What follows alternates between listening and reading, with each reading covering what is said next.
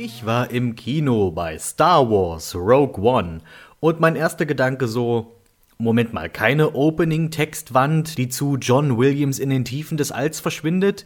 Das muss ein Spin-off sein. Und selbst Spin-offs haben dieses Markenzeichen normalerweise. Selbst Shadows of the Empire hatte das und noch spin-offiger geht's ja kaum noch.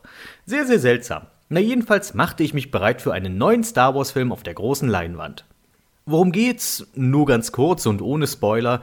Ich meine, die Trailer haben das meiste eh schon verraten.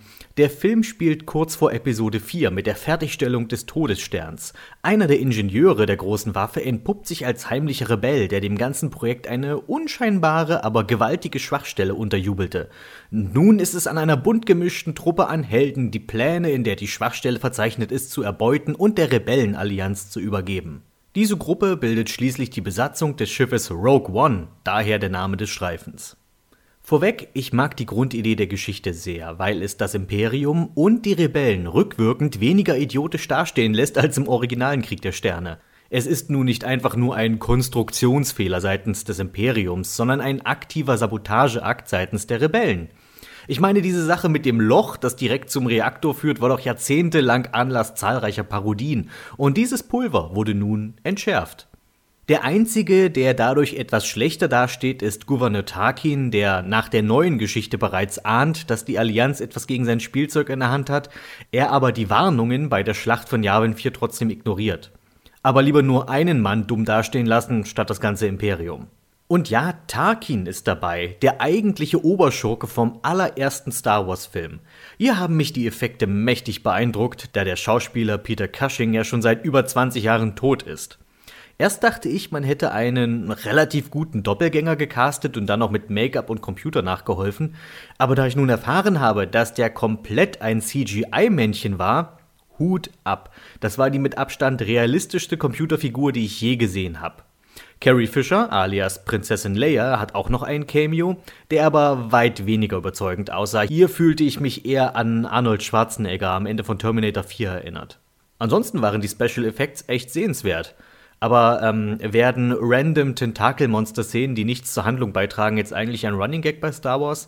Ich meine, Episode 7 hatte auch so eine Stelle, die null Relevanz besaß und den Film eigentlich nur ausbremste.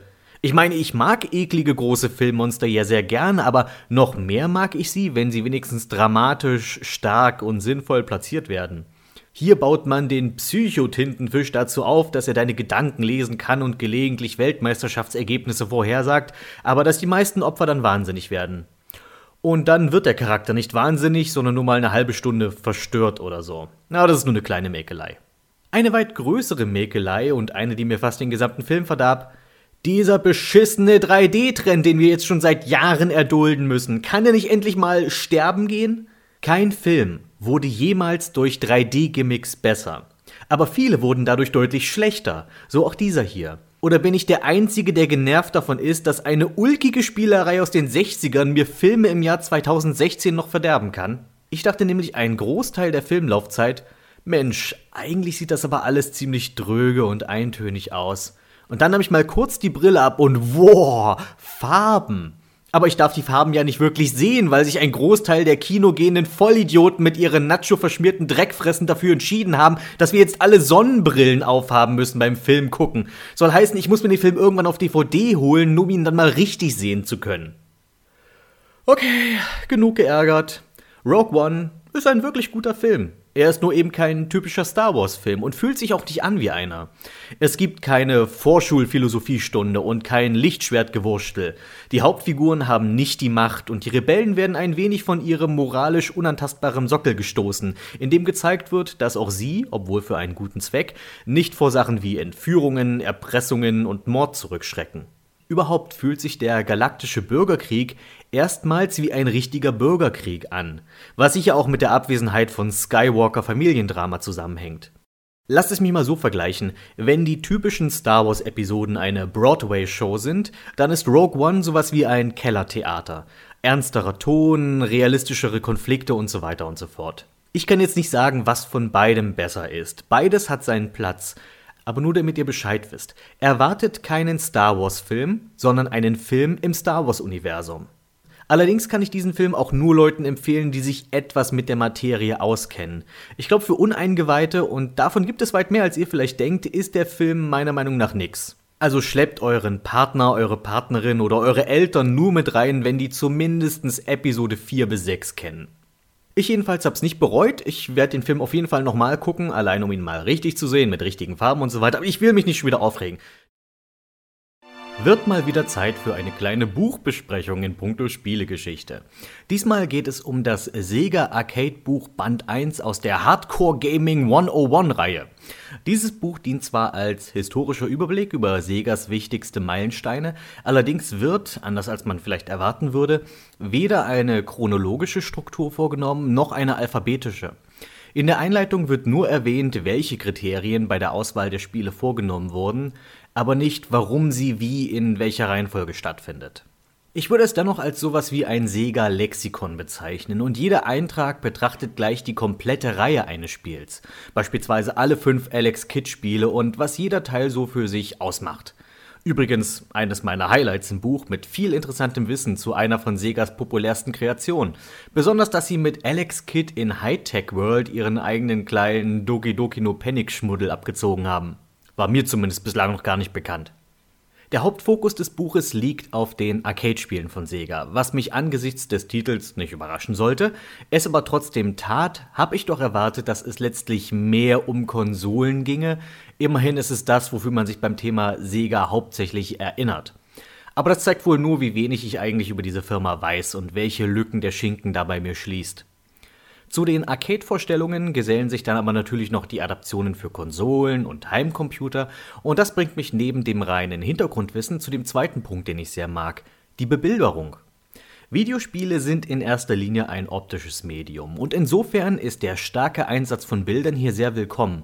Besonders, dass zu jedem Eintrag eine Vergleichsseite kommt, die die verschiedenen Versionen eines Spiels aufzeigt. Und das gibt dem Ganzen einen enormen Mehrwert. Der Schreibstil des Autors ist dabei rein subjektiv. Das ist etwas, das einen bei einem so lexikonhaften Werk vielleicht zum Stolpern bringen kann. Ich habe da persönlich nichts dagegen. Ich meine, meine eigenen Reviews sind ja quasi nichts anderes. Und der Autor macht auch da überhaupt keinen Hehl daraus, dass er selbst ein Fan ist. Man muss sich halt nur vorher drauf einstellen, dass man selbst vieles beim Lesen hinterfragen sollte. Zumindest ist mir oft aufgefallen, dass wenn negative Aspekte genannt werden, häufig im nächsten Satz eine Relativierung oder Rechtfertigung des Umstandes vorgenommen wird. Man könnte also sagen, es ist ein Buch von Fans für Fans. Die deutsche Übersetzung erfüllt ihren Zweck, auch wenn ich sagen muss, und das tut mir tatsächlich leid, weil es der Übersetzer war, der mir ein Exemplar schenkte und ich davon ausgehe, dass er das gerade hört, äh, dass eine weitere Korrekturrunde bei dem deutschen Text ziemlich gut getan hätte. Es sind doch recht viele Rechtschreibfehler drin und auch der Ausdruck hat hier und da unschöne Schwächen, beispielsweise auffällige Wortwiederholungen auf engem Raum und sich oft wiederholende Satzkonstruktionen. Am Ende des Buches wird es dann nochmal spannend, weil hier ein Bezug zur Gegenwart hergestellt wird. Und zwar durch eine Auflistung von Arcade-Sammlungen für Konsole. Denn seien wir mal ehrlich, so interessant es auch ist, über alte Arcade-Spiele zu lesen, umso besser wird das, wenn der Leser es danach selbst überprüfen kann. Nur an solche Arcade-Kisten ranzukommen, ist dann doch meist eher unwahrscheinlich. Außerdem findet dann noch solches Partywissen wie Alex Kidd das Brettspiel oder Segas Ausflüge in Richtung Tiger Electronics Einzug, was mir ebenfalls ein Schmunzeln ins Gesicht zauberte.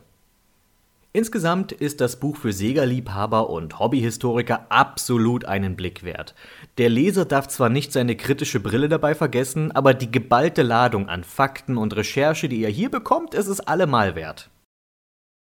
Ende letzten Jahres kam mit Assassin's Creed mal wieder eine Videospielverfilmung ins Kino. Und wieder ging das Bangen los. Trotz einer berechtigten Skepsis aufgrund all der verkorksten Spieleadaptionen der letzten Jahre erlaubte ich mir ein wenig optimistisch zu sein, war der Trailer doch recht hochwertig produziert und der Cast sah auch vielversprechend aus. Auch ist Assassin's Creed eine Spielreihe, bei der ich schon beim Zocken des allerersten Teils dachte, Mann, das sähe auf einer Kinoleinwand bestimmt beeindruckend aus. Was haben wir nun also für den Film bekommen? Die lang ersehnte perfekte Adaption einer geliebten Spielereihe oder doch wieder ein Griff ins Klo? Schauen wir mal. Meiner Meinung nach muss eine gute Spiel-zu-Film-Adaption folgende Kriterien erfüllen. Erstens, die Atmosphäre und der Reiz des Spiels müssen eingefangen werden und wichtige Merkmale sollten zumindest am Rande auftauchen, sodass der Fan sich direkt wieder zu Hause fühlt. Zweitens, Die Handlung des Spiels muss vernünftig für das 2-Stunden-Medium Film zusammengefasst oder abgewandelt werden, sodass auch Nicht-Kenner des Stoffs der Geschichte gut folgen können. Drittens allgemeine Qualitätsstandards wie gute Besetzung, gutes Drehbuch und hochwertige Produktion. Das sollte selbstverständlich sein, aber gerade daran mangelt es eben auch oft. Was die optische Produktionsqualität angeht, kann man dem Film wenig vorwerfen. Er ist auf alle Fälle hochwertig produziert und mit Michael Fassbender, Marion Cotillard, Jeremy Irons und Brandon Gleeson erstklassig besetzt. Was die Adaption von Spiel zu Film angeht, haben sich die Macher ein paar Freiheiten erlaubt. Auf der positiven Seite sei auf alle Fälle mal das neue Szenario lobend erwähnt. Da der Film von Ubisoft mitproduziert ist, hat man sich entschieden, den Film kanonisch im gleichen Kosmos wie die Spiele anzusiedeln. Demnach entschied man sich mit dem Spanien zur Zeit der Inquisition für ein Szenario, das bislang von keinem der bisherigen Spiele abgedeckt wurde und das vielversprechend wirkte. Auch der Animus, die Maschine, die es erlaubt, Erinnerungen längst Verstorbener nachzuerleben, hat ein Upgrade erfahren. Die Apparatur kommt nun mit einem Roboterarm daher, der dem Delinquenten erlaubt, auch körperlich das Gesehene zu erleben. Eine Idee, die ich prinzipiell ganz cool finde und die wohl auch in künftige Assassin's Creed Spiele einfließen wird. Doch leider, leider muss ich an dieser Stelle auch schon wieder anfangen zu motzen, obwohl der Film einiges richtig macht. Ja, er setzt die Vorlage optisch einigermaßen werketreu um und ja, er baut einiges an Anspielungen ein. Doch versagt Assassin's Creed der Film an einigen maßgeblichen Punkten. Größter Kritikpunkt, die Handlung des Films ist sterbenslangweilig. Es kommt nicht oft vor, dass ich in einem Film sitze und irgendwann auf die Uhr sehe, aber hier ist es passiert. Der Film versucht Gott sei Dank nicht, die Handlung der bisherigen Spiele zusammenzufassen, was bei neuen Teilen noch Irrsinn wäre. Die Story erklärt das Wesentliche, um das es geht. Den Animus, die Assassinen, die Templer und deren ewige Fehde um die Jagd nach den Edensplittern. Soweit, so schlicht. Eine weitere Origin-Story, konnte man meinen. Die Handlung wird jedoch sehr wirr erzählt, kommt nicht recht aus dem Quark und ist dabei leider auch noch furchtbar vorhersehbar. Zudem machte sich der Film zum Teil noch unnötig schwer. So wird zum Beispiel versucht, die Funktionsweise des Animus wissenschaftlich zu erklären. Irgendwas mit genetischer Erinnerung oder so. Das klingt selbst für mich als Fan der Reihe völlig schwachsinnig. Die Spiele haben diesen Aspekt bislang dankenswerterweise einfach galant ignoriert. Für die Geschichte ist es schlicht nicht wichtig zu wissen, wie die Maschine funktioniert, sondern nur, dass sie funktioniert. Oder wollte zum Beispiel schon jemals jemand wissen, wie zum Beispiel die Zeitmaschine aus Zurück in die Zukunft funktioniert? Nein, eben, es ist nicht wichtig. Und jede Erklärung in diese Richtung erhöht nur den Bullshit-Faktor. Apropos Animus. Dieser kam im Film tatsächlich auch etwas zu kurz. Der Reiz eines Assassin's Creed-Spiels liegt zumindest für mich darin, in das jeweilige historische Setting abzutauchen und die Geschichte in dieser vergangenen Welt zu erleben.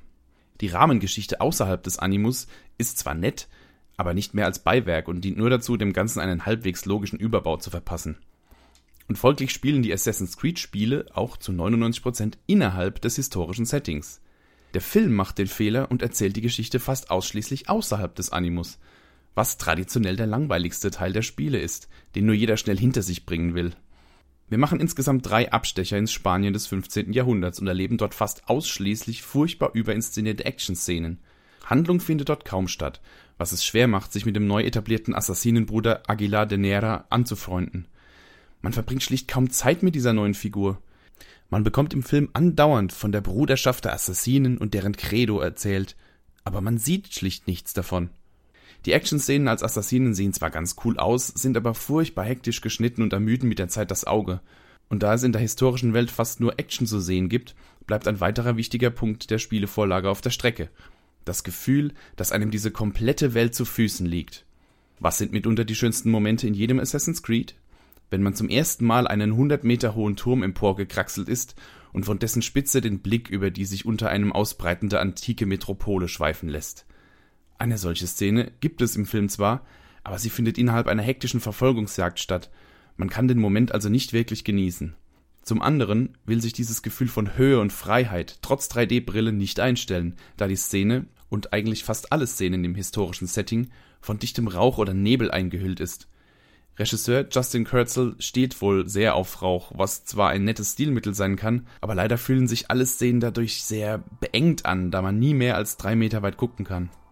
Im Ernst, stellenweise war es in Assassin's Creed nebliger als in Silent Hill. Und zu guter Letzt habe ich den Original-Soundtrack vermisst, oder zumindest eine Interpretation davon. Über die Musik hätte man ganz easy im 0, nix eine gewisse Grundverbindung zur Vorlage herstellen und dem Fan eine wohlige nostalgische Gänsehaut bescheren können. Stattdessen hat man sich für eine völlig andere musikalische Richtung entschieden, die zwar für einen Actionfilm prinzipiell brauchbar ist, jedoch keinerlei Verbindung zu etwas Historischem erzeugt, geschweige denn zu Assassin's Creed. Unterm Strich bleibt mir nur das Fazit, dass wir es hier zwar mit einem hochwertig produzierten Film zu tun haben, den man sich durchaus mal anschauen kann, der aber leider wieder mal die Seele, den Kern des Spiels nicht widerspiegeln kann. Auf die perfekte Spieladaption müssen wir also weiterhin geduldig warten. Ich lass euch Gesindel laufen. Aber nur damit ihr euren Freunden sagen könnt, die Nacht gehört mir. Mir, Batman.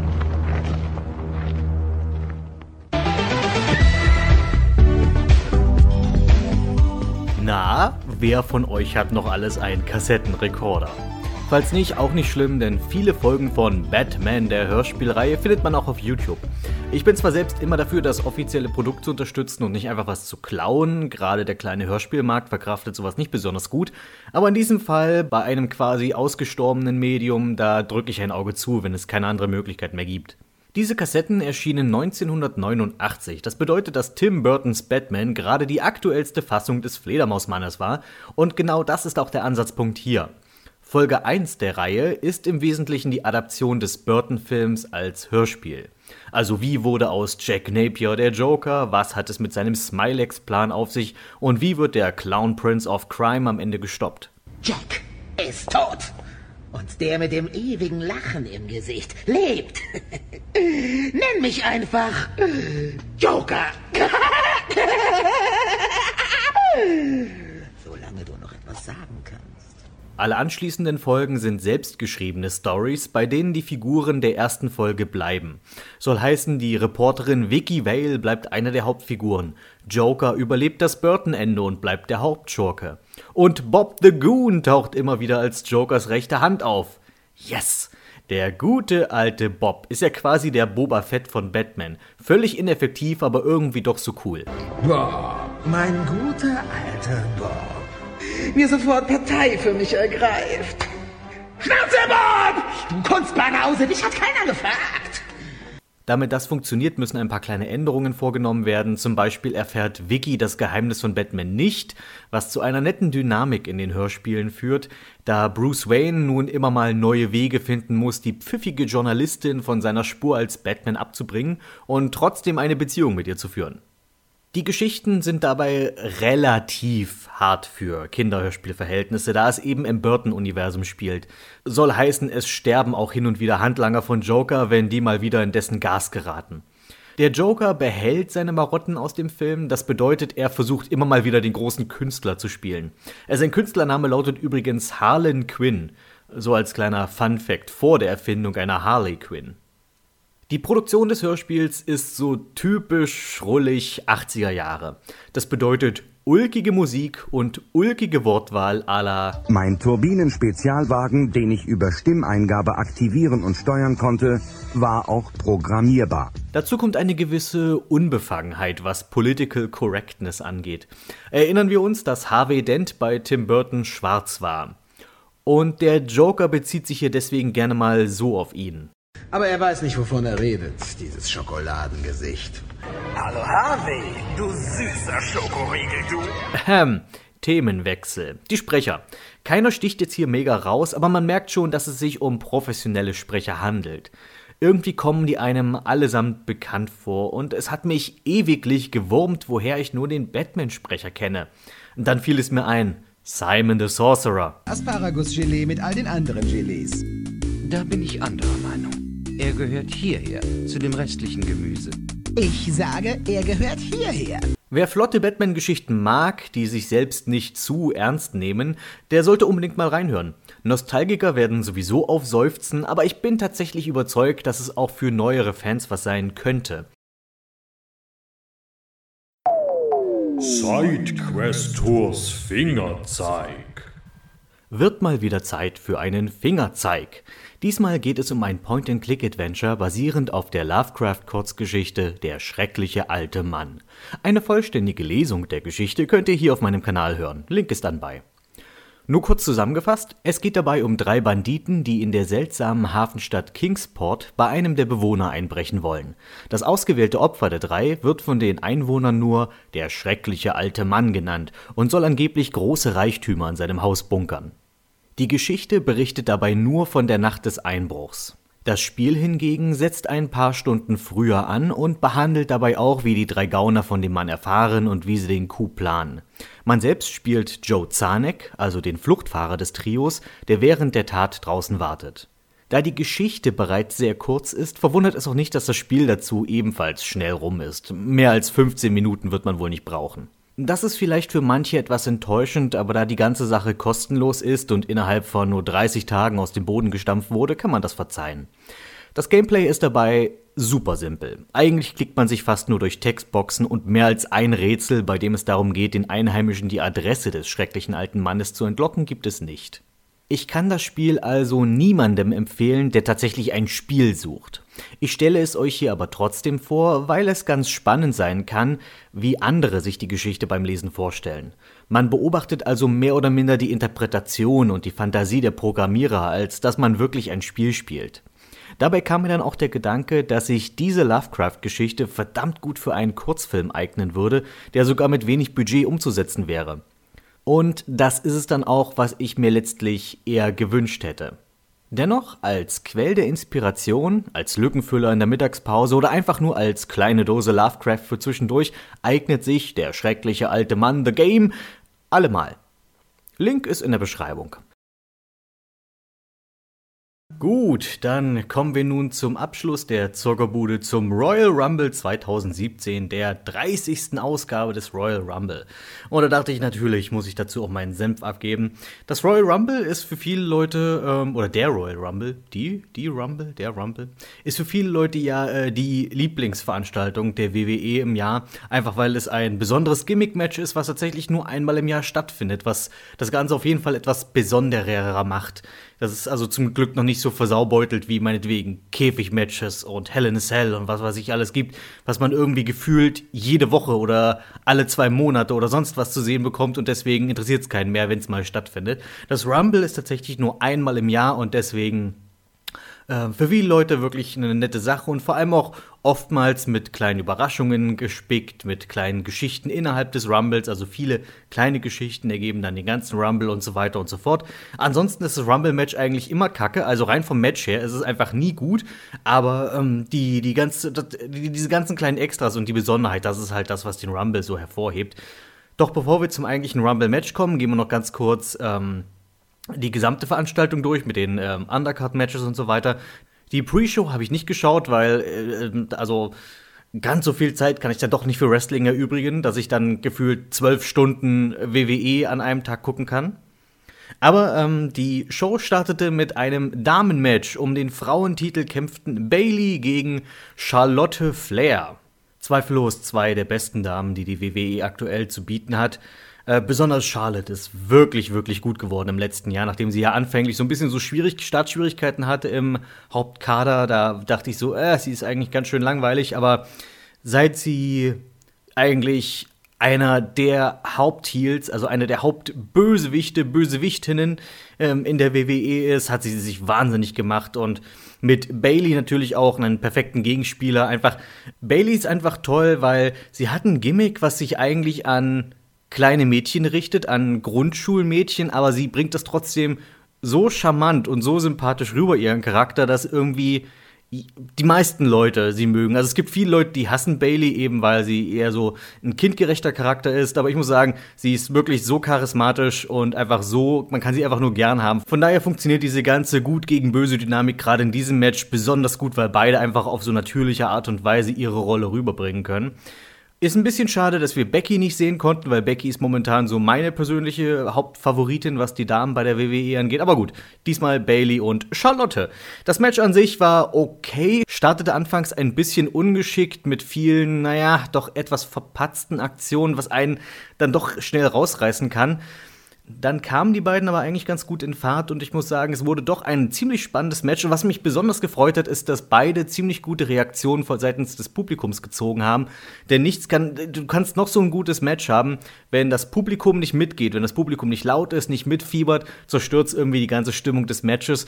Aber hier ist das Publikum voll mitgegangen, ähm, sie sind laut geworden, wenn es drauf ankam. Sie haben den Einzug der beiden Damen ziemlich gut gefeiert. Also an sich kann man sich nicht beklagen.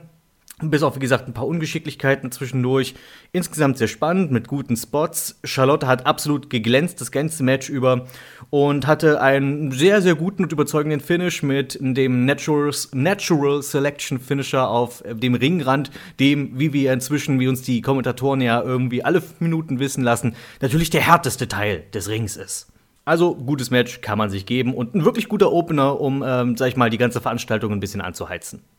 Nach dem Match kam ein Werbespot, bei dem ich fast vor Verwunderung, Erstaunen und auch irgendwie Gelächter ein wenig von der Couch gefallen bin. Und zwar gibt es ein neues Spiel von der WWE als App für Smartphone. Ich habe den Namen vergessen, aber ihr werdet nie erraten, was es ist. Es ist Bejeweled. Bejeweled. Als App. Als Wrestling-App dieses komische Minispiel, was Informatiker im ersten Semester programmieren lernen. Nur halt mit ulkigen, überzogenen Wrestling-Animationen, wenn du eine Reihe voll machst und so, wuh, Bejeweled. WWE Bejeweled. Großartig. Und das verkaufen sie natürlich als das heißeste neue Spiel, was du unbedingt haben musst. Danach ging es weiter mit dem Universal Title Match. Champion Kevin Owens verteidigte gegen den Herausforderer Roman Reigns. Zuallererst muss ich sagen, ähm, das Video, was man was, was vorher lief, dass die Fehde der beiden zusammenfasste. Fantastische Arbeit. Also wenn WWE 1 hat, dann eine großartige Videoabteilung, die selbst den größten Morgs wie die epochalste aller Geschichten aussehen lassen kann. Diese ganze Owens gegen Reigns Fehde war im Grunde genommen seit Monaten nichts anderes als die Wiederholung derselben Konstellation aus Roman Reigns, Chris Jericho und äh, eben Kevin Owens und das halt andauernd und andauernd und andauernd wiederholt und dann kommt dieses Video über die Fehde, was das Ganze so aussehen lässt, als wäre das die fantastische, großartige Geschichte gewesen, die du unbedingt hättest miterleben müssen. Ach ja, und da fiel gerade der Name Chris Jericho. Stimmt, der war auch noch teilweise beteiligt in diesem Match.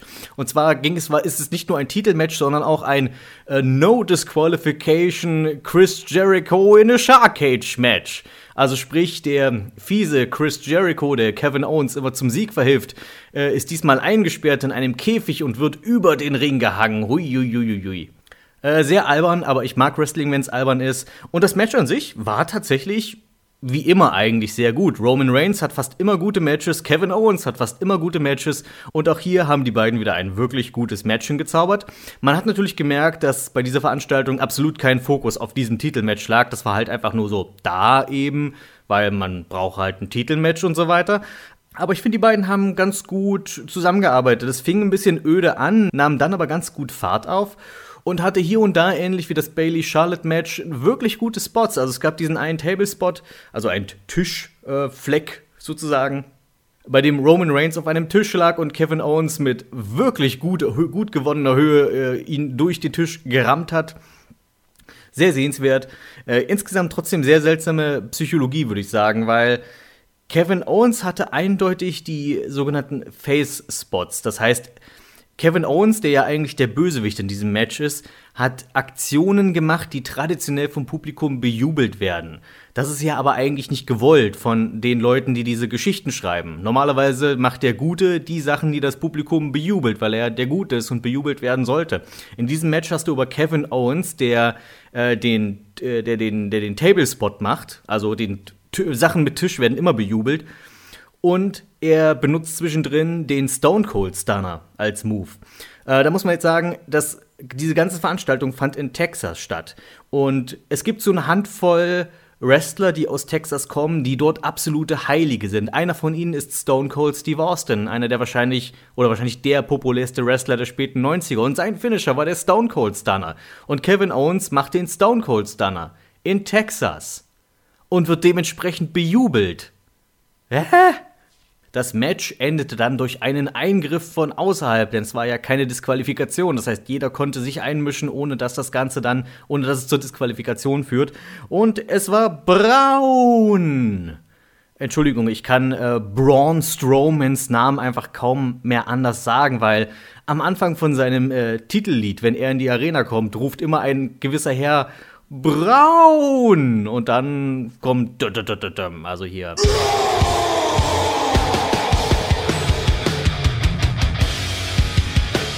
Generische Metal-Musik nach Braun. Und Braun Strowman hat in dieses Match eingegriffen und Roman Reigns die Chance auf den Titel gekostet. Und Kevin Owens verteidigt seinen Titel und alle sind glücklich. Es folgte das WWE Cruiserweight Match. Dazu habe ich nicht so viel zu sagen. Äh, das Publikum ist leider auch nicht so mitgegangen, weil es war nun mal das Pinkelpausen-Match, also das, was früher immer das Frauenmatch war, das machen jetzt die Cruiserweights, also quasi die Leichtgewichte. Äh, Adrian Neville gegen Rich Swan. Ähm, an sich ein ganz cooles Match und ich mag Neville. Aber ja, wie gesagt, es war, es war hier die Filler-Episode des Royal Rumble. Äh, kann man überspringen, verpasst man jetzt nicht so viel. Guckt euch einfach den Einzug von Neville an, weil Neville ist cool. Und ja, ansonsten Neville, neuer Cruiserweight Champion, richtige Wahl. Ähm, einer der wenigen Cruiserweights momentan, die tatsächlich Profil haben, neben Jack Gallagher. Und ja, die beiden mag ich sehr und deswegen Machen wir jetzt trotzdem weiter. Dann kam das WWE-Titelmatch. Champion AJ Styles verteidigte gegen den Herausforderer John Cena. Und die beiden hatten wie immer ein ausgezeichnetes Match. Okay, es ist dieses typische Big Time, Big Feel Titelmatch mit wir überstehen 10 Millionen Finisher hintereinander und kicken im letzten Moment noch aus. Und, ah, und das hat man ja eigentlich auch schon alles hundertmal gesehen. Aber die beiden machen es, dass es immer wieder funktioniert. Die eigentliche Geschichte ist ja, dass es äh, dann John Cenas 16. Titel ist, also World-Titel, den er damit gewonnen hat und damit mit dem Rekord von Ric Flair gleichzieht. Das war ja das eigentliche Drama hier am Match. Und und ich mochte so die kleinen Anspielungen. Allein, dass Charles Robinson der Schiedsrichter, also der Referee ist und Charles Robinson ist bekanntermaßen einer der großen Ric Flair-Fans. Oder die Tatsache, dass Cena den alten Styles mal in den Figure 4 Leglock Aufgabe Move genommen hat. Und der Figure 4 war ja der Finisher von Ric Flair. Das heißt, man war sich schon der historischen Bedeutung ein Stück weit bewusst, auch wenn natürlich die Anzahl 16 ähm, nur die Zahl ist, die die WWE herausgibt als Ric Flairs äh, tatsächlicher Rekordzahl. Tatsächlich liegt die Zahl deutlich höher. Äh, Flair selbst meint, es wäre so um die 21. Ich glaube, wenn man Datenbanken nachguckt, wären es, glaube ich, 24 oder so weiter. Ähm, aber das spielt keine Rolle, weil WWE bestimmt, was Kanon ist sozusagen und was nicht. Und für die gilt nun mal die Zahl Nummer 16 und Cena ist jetzt ein 16-facher Champion. Das heißt, wenn er den Titel noch einmal gewinnt und wir wissen alle, das wird noch mal kommen, dann hat er laut WWE-Historie die meisten World-Title aller Zeiten und dann wird Michael Cole nichts anderes mehr tun, als ihn tatsächlich als den größten aller Zeiten zu bezeichnen, was er inzwischen schon ein, zwei Mal getan hat. Das heißt, auch äh, liebe, liebe Leute, die Cena hassen, stellt euch darauf ein, Cena wird als der größte aller Zeiten in die Geschichte eingehen, zumindest wenn man der WWE glauben darf. Sie arbeiten jetzt schon dran an diesem Beruf. Ansonsten wirklich schönes, sehr spannendes Match. Ähm, die beiden haben, wie gesagt, immer ein gutes Match miteinander. Ich würde sagen, AJ Styles ist seit dem Abgang von CM Punk der erste wirklich wieder großartige Gegenspieler und perfekte Gegenspieler für Cena. Kevin Owens war nah dran. Kevin Owens hat auch sehr gut mit Cena harmoniert als Gegenspieler, aber AJ Styles ist noch mal eine Stufe über Owens, was das angeht. Ansonsten, ich mag Owens eigentlich lieber als Styles, aber in puncto äh, John Cena-Fehde und Cena-Fäden sind nun mal immer relevant was einfach daran liegt, dass es John Cena ist. Von daher ist das ein wichtiger Punkt, den man im Hinterkopf behalten sollte. Und ich befreue mich auch für AJ Styles, wie weit er in einem Jahr gekommen ist. Ich war nie der große TNA-Fan, wusste natürlich, wer AJ Styles ist, aber hätte niemals gedacht, dass man ihn so weit hat kommen lassen. Und ich glaube, äh, eine Fahrkarte, die die Styles gerade bei den Mächtigen in der WWE, bei den Leuten hinter den Kulissen ähm, sage ich mal, so viel Aufwind gegeben hat, waren seine Matches gegen Roman Reigns, die er zwar beide verloren hat, aber er hat halt Roman Reigns aussehen lassen wie den größten Wrestler aller Zeiten und das kriegst du halt nur hin mit einem guten Gegner wie AJ Styles. Und da wir alle wissen, dass die WWE sehr darauf bedacht ist, dass Roman Reigns der nächste John Cena wird, waren sie AJ Styles gegenüber da sehr dankbar, habe ich den Eindruck, und haben ihn nun mal zum Aushängeschild von SmackDown jetzt gemacht. So, kommen wir nun aber zum Rumble-Match an sich. Äh, der Rumble war in den letzten Jahren ja leider immer sehr enttäuschend, weil eine der großen Pluspunkte am Rumble waren ja immer die Überraschungen und dass es äh, durchaus immer mehrere Kandidaten gab, die realistisch gewinnen konnten. Ich meine, meistens war es schon mal abzusehen, wer gewinnt, aber ein guter Royal Rumble zeichnet sich auch damit aus, dass du mindestens drei, vier Leute drin hast, von denen du sagen kannst, ja, ah, zwischen denen könnte es werden. Also es ist nicht so mega eindeutig, wer es gewinnt. Ich glaube, das letzte Mal, als ich tatsächlich von einem Rumble-Sieger überrascht war, das war Seamus 2012 und allein das sagt schon eine Menge aus. Und danach die Royal Rumble nach 2012, die waren alle so, äh, ja, nicht, nicht so mega besonders, fand ich. Also zumindest nicht das Rumble-Match an sich. Ansonsten, es, es hatte immer sehr gute Undercard-Matches in den letzten Jahren, aber ähm, wie gesagt, das, das Main-Event, das Rumble-Match war immer so eher lahm. Und äh, auch vom Hass des Publikums geprägt. Also seit seit Batistas Rückkehr ist das Rumble ja immer so ein bisschen Zähneklappern inzwischen für die WWE, weil das Publikum sehr, sehr wankelmütig wurde und nicht unbedingt wankelmütig, aber ähm, gewisse Vorstellungen hat, wie das Rumble-Match abzulaufen hat. Und wenn das nicht entspricht, dann können die sehr feindselig werden. Und das haben wir in den letzten Jahren häufig gesehen. Teilnehmer Nummer 1 fand ich sehr clever gewählt, Colin Cassidy. Einfach nur aus dem Grund, weil man dann, wenn er die Nummer 1 ist, hat man genug Zeit, dass auch Enzo mit rauskommen kann und die beiden ihren ihre ganzen lustigen Sprüche abfeiern können. Und ich mag ähm, Big Cass und Enzo sind ein echt cooles Team. Speziell Enzo ist einfach äh, großartig am Mikrofon. Äh, die beiden sind für mich einfach so eine Art moderne New Age Outlaws. Also die beiden können nur miteinander, aber keinesfalls ohne. Also Colin Cassidy ist kein schlechter Wrestler, er ist quasi der Billy Gunn im Team kriegt aber dafür keinen Satz gerade raus. Na, ist ein bisschen besser als Billy am Mikrofon, das kann man schon sagen. Und Enzo, Enzo kann man keinesfalls ernst nehmen, aber er ist ein großartiger Redner, eben wie Road Dogg damals, aber kein so besonders guter Wrestler. Und dadurch, dass man die beiden in ein Team packt, äh, gleichen sie die Schwächen des anderen aus. Und das ist, macht für mich einfach ein sehr gutes Team aus. Daher gute Wahl, Colin Cassidy als Nummer 1. Ja, und dann ging eigentlich auch das Match los. Und das Match war insgesamt, lief eigentlich insgesamt ganz gut ab, war zu keinem Zeitpunkt jetzt total langweilig. Man hatte hier und da natürlich so diese üblichen Kandidaten, von denen du mit den Augen rollst und denkst, okay, warum bist du eigentlich hier? Wir wissen alle, dass du nicht gewinnst, so äh, Kalisto zum Beispiel. Ich mag Kalisto eigentlich, aber in diesem Match wusste jeder genau, als Kalisto rauskam, okay, du bist Futter für einen der großen Typen hier nur. Genauso Sami Zayn. Sami Zayn war lange im Match, aber Sami Zayn war in diesem äh, Match eigentlich nur ähm, die Finisher-Puppe für so ziemlich jeden. Jeder durfte mal seinen Finisher zeigen im Match und üblicherweise war es Sami Zayn, der den Finisher fressen musste. Wirklich richtig los ging es dann erst mit Braun. Und ähm, ja, dieser Royal Rumble war eindeutig die Braun Strowman Show. Ähm, Braun kam heraus, wirbelte Leute herum, warf sie aus dem Ring und es dauerte sehr, sehr lange, bis jemand ihm Paroli bieten konnte. Wo ich mich auch sehr gefreut habe, war der Auftritt von Jack Gallagher, ein netter kleiner Comedy-Spot mit seinem Regenschirm, gerade in äh, mit, mit Chris Jericho kann man vor allem solche Dinge auch machen. Das heißt, sehr willkommen, einfach um diesen äh, Rumble noch ein bisschen bunter zu machen. Die Geschichte von Braun Strowman endete dann allerdings mit Baron Corbin alias Lanky Kong, ich weiß nicht, ich kann Baron Corbin nicht ernst nehmen. Ich weiß, der Typ ist ein langer Lulatsch, aber irgendwie hat er einfach auch nur zwei so lange Orang-Utan-Arme, die an ihm herumschlackern. Er ist, er ist eindeutig Lanky Kong. Ich habe keine Ahnung, was die WWE in Baron Corbin sieht. Wirklich wichtig ist das aber auch alles nicht, wenn man mal ehrlich ist jeder, der sich mit dem Rumble dieses Jahr beschäftigt hat, jeder, der auch nur ein bisschen von dem Werbematerial gesehen hat oder den Aufbau des Rumbles im Vorfeld verfolgt hat, wusste, es kommt in diesem Royal Rumble nur auf drei Namen an und das sind Bill Goldberg, Brock Lesnar und der Undertaker. Alle drei sind für dieses Match angekündigt worden und, und jeder dieser drei ist natürlich ein potenzieller Sieger. Was den Rumble dieses Jahr meiner Meinung nach sehr spannend gemacht hat, weil durchaus hätte Undertaker dieses Jahr gewinnen können. Ähm, und dann gegen, keine Ahnung, Cena oder sonst wen beim, äh, beim, bei WrestleMania antreten. Goldberg hätte eindeutig auch gewinnen können. Er hat ja einen Vertrag unterschrieben, dass er wieder häufiger antritt. Lesnar, mit Lesnar muss man immer rechnen. Letzten Endes wurde es keiner der drei und auch keiner der drei hat jetzt einen wirklich beeindruckenden Auftritt hingelegt. Ich meine, ich mochte, dass sich Undertaker äh, statt zum Ring zu laufen in den Ring teleportiert hat. Also es kam sein Gong, Licht ging aus und Undertaker steht plötzlich im Ring.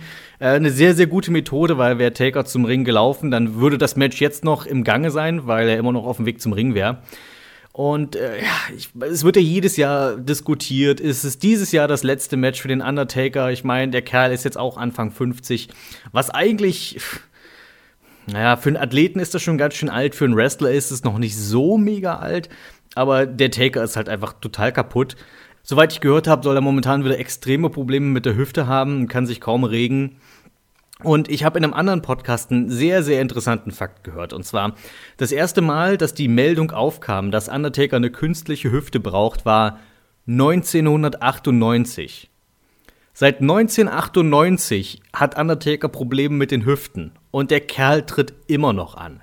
Ich mag den Undertaker, aber langsam, ähm, ja, langsam kann ich ihm einfach nicht mehr zugucken, ohne zu sagen, so, ach, Mensch, muss das noch sein? Guck mal, du hast, hast bestimmt noch so viel tolle Jahre mit einer extrem jungen Frau, die du dir da geschnappt hast, Herr Taker. Und es gibt noch so viele Immobilien, die du verkaufen kannst es ist schön, dass es dir noch gut genug geht, dass du wresteln kannst, aber erhalte dir doch deine Gesundheit. So nach dem Motto. Jedenfalls, ähm, während ich das noch so grübelte, kam Nummer 30 raus. Und ich dachte, ach, für Nummer 30 lassen sich bestimmt eine coole Überraschung einfallen, weil irgendwie all die Legenden sind ja jetzt schon draußen gewesen. Ähm, alle großen Namen waren jetzt schon da. Wer kann jetzt noch Nummer 30 sein? Bestimmt irgendeine coole Überraschung oder sowas. Vielleicht Samoa Joe oder sowas. Und dann Nummer 30 ist Roman Reigns. Warum auch immer. Der hatte zwar schon ein Match heute, das er verloren hat, aber hier ist Roman Reigns als Nummer 30 und das Publikum buht den Mann aus der Halle. Jawohl, das ist der große neue Held, der vom Publikum geliebt werden soll. Und es reicht, dass seine Musik läuft und die Leute rufen Bullshit. Und dann, um natürlich auch weiterhin das Thema der umgekehrten Psychologie zu pflegen bei diesem lustigen, bei dieser lustigen Veranstaltung, wen wirft Roman Reigns natürlich raus? den Undertaker. Wie, wie willst du, also wie, wie sehr will man eigentlich noch garantieren, dass Roman Reigns ausgebuht wird? Indem du den, keine Ahnung, einen der populärsten Wrestler der letzten 25 Jahre ihn aus dem, äh, aus, aus dem Match schmeißen lässt. Ähm, also entweder hat man nun wirklich den Plan gefasst, aus Roman Reigns einen Heel zu machen, oder Vince McMahon ähm, sind langsam wirklich die letzten Sicherungen durchgebrannt. Und ich meine, ich weiß, wie, wie Vince, also was ich weiß, also ich habe so die Vermutung natürlich, wie Vince tickt. Der denkt, oh, Roman Reigns, das Publikum muss ihn akzeptieren, wenn er jetzt bei der nächsten Veranstaltung äh, Braun besiegt und dann bei WrestleMania den Undertaker besiegt und dann beim SummerSlam dann endlich Brock besiegt. Dann hat er drei Riesen besiegt und dann werden ihn die Leute lieben und ähm, äh, ich habe so die Vermutung, dass das nicht eintreten wird, lieber Vince. Hm, sorry. Ansonsten, ähm, wie gesagt, einer der unterhaltsameren Rumble. Ach so, gewonnen. Gewonnen hat das Ganze am Ende Randy Orton. Super. Es ist immer so, immer wenn Randy Orton irgendein großes Match gewinnt, auf das ich mich gefreut habe, das ist dann immer so, wie als ob mir jemand die Luft rauslässt, wie so aus dem Schwimmärmchen, so. So all die, all die Euphorie, all die Lebensfreude weicht von mir, während ich Randy Orton in seiner Pose auf der Ringecke stehen sehe und Richtung WrestleMania-Logo zeigen sehe. Orton ist ein guter Wrestler, aber er ist einfach so unfassbar langweilig. Immerhin wird er mit äh, Bray Wyatt höchstwahrscheinlich ja einen, einen, einen, zumindest einen frischen Gegner bei, bei WrestleMania bekommen. Ähm, trotzdem, Orten, Orten, so viele coole Leute hier im Rumble und Orten gewinnt. Äh, na gut. Aber wie gesagt, ähm, eine der unterhaltsameren Rumble der letzten Jahre kann man sich angeguckt haben. Gerade als äh, jüngerer Fan, der vielleicht äh, keine so hohen Erwartungen an den Royal Rumble hat, dem könnte das durchaus gefallen. Ich äh, habe gelernt, meine Erwartungen herunterzuschrauben und äh, konnte es deshalb eigentlich ganz gut genießen. Das Einzige, was ich wirklich zu, einfach nach wie vor nicht ertrage, sind die Kommentatoren. Ähm, speziell Byron Sexton, David Utanga und JBL. Die drei. Es ist, also, ich, es könnte so schön sein ohne JBL.